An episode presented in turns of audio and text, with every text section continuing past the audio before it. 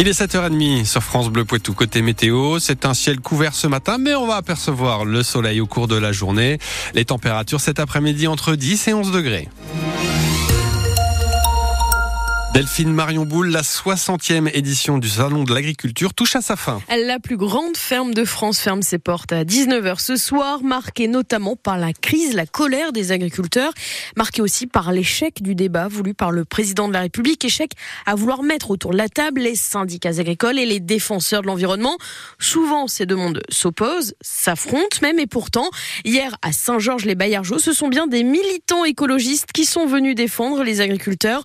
Au magasin Ils ont collé des stickers pour sensibiliser à la juste rémunération, au juste prix pour les producteurs. Et Clément Tricot, vous avez suivi cette action. À première vue, les trois militants écologistes ont l'air de clients tout à fait normaux et ils espèrent ne pas se faire remarquer par les responsables du magasin. On est en train de mettre des stickers euh, pour expliquer euh, devant les produits combien euh, revient l'agriculteur par rapport au prix du kilo des, des produits, des litres de lait, etc. Bah, des militantes écologistes, elles ciblent les produits tels que la viande, le lait, le pain, les petits pots pour bébés ou encore les tomates. Elle espère marquer visuellement cette différence entre la somme versée aux agriculteurs et le prix affiché en magasin. On regarde là euh, les tomates, 6 euros le kilo, là, ça veut dire quoi euh, Où sont passés euh, les 5 euros qu'il y a entre le prix à 6 euros et les 1 euro qui viennent à l'agriculteur Justement, l'objectif, c'est qu'en voyant ça, les consommateurs se posent des questions et ça marche sur ce couple. Ah, bah oui. On est surpris à chaque fois. On est en train de mettre C'est pas possible. C'est surtout qu'il faudrait peut-être supprimer les intermédiaires. Je pense que les agriculteurs ne, ne, gagnent pas suffisamment par rapport au travail qu'ils font. C'est pas normal. Passé presque inaperçu, les militants sont ensuite partis pour le supermarché Auchan de Chasseneuil-du-Poitou pour continuer leur mobilisation en vue des européennes. Le reportage de Clément Tricot a retrouvé sur francebleu.fr une action menée donc par le groupe Poitiers-Sud-Vienne à 100 jours des élections européennes. Et ce dimanche, justement, c'est le Rassemblement national qui lance officiellement sa campagne pour les européennes. Lancement à Marseille avec Marine Le Pen et Jordan Bardella qui sera la tête de liste. Le parti d'extrême droite est pour l'instant crédité de 28 à 30% d'intention de vote dans les sondages. Des bâtiments se sont effondrés hier dans les Deux-Sèvres. En conséquence de la vétusté de l'habitat et surtout aussi de la météo des derniers jours avec les fortes pluies.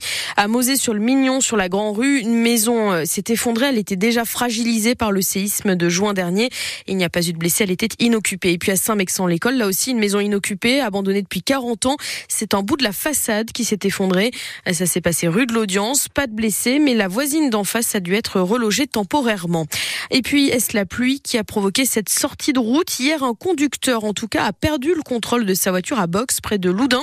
Il a terminé sa course dans une rivière. Il a été transporté conscient à l'hôpital. C'est déjà la saison des petits boulots d'été. Alors non, ce n'est pas encore l'été. Loin de là, Ludovic, on le voit bien côté météo. En revanche, c'est le début des recherches pour les employeurs qui cherchent des saisonniers ou à l'inverse, pour les personnes, souvent les étudiants qui cherchent un travail pour la saison estivale. Hier, un millier d'emplois étaient à pourvoir à Grand Châtel, à Châtellerault, pardon, avec un salon entièrement dédié au job d'été. Parmi les secteurs les plus demandeurs, le maraîchage, l'aide à la personne, la grande distribution et bien sûr, bien sûr, le tourisme. Justement, certains recruteurs sont venus de loin. C'est le cas du Zooparc de Beauval, situé dans le Loir-et-Cher. Emmanuel Bonin est la chargée de recrutement du parc. Nous avons des postes à pourvoir sur la saisonnalité, c'est-à-dire fin mars, début avril jusqu'à la fin de l'année. Et on recrute également en plus sur la période estivale de juillet-août. Donc on se positionne sur divers forums un petit peu partout en France pour qu'on puisse accéder à d'autres candidatures. On a peut-être à peu près encore 300 postes à pourvoir, que ce soit du côté du parc en lui-même, donc côté exploitation ou côté de nos hôtels. Donc on a pas mal de candidats qui se positionnent sur nos offres, mais aussi on se présente parce que déjà la notoriété de se présenter et d'expliquer aux personnes qui habitent à Châtellerault ou à Poitiers qu'il n'est pas compliqué si on a possibilité de se faire emmener ou de venir par soi-même parce qu'on peut les accompagner par rapport au service logement qu'on a en place et pour pouvoir justement élargir les recrutements à d'autres villes.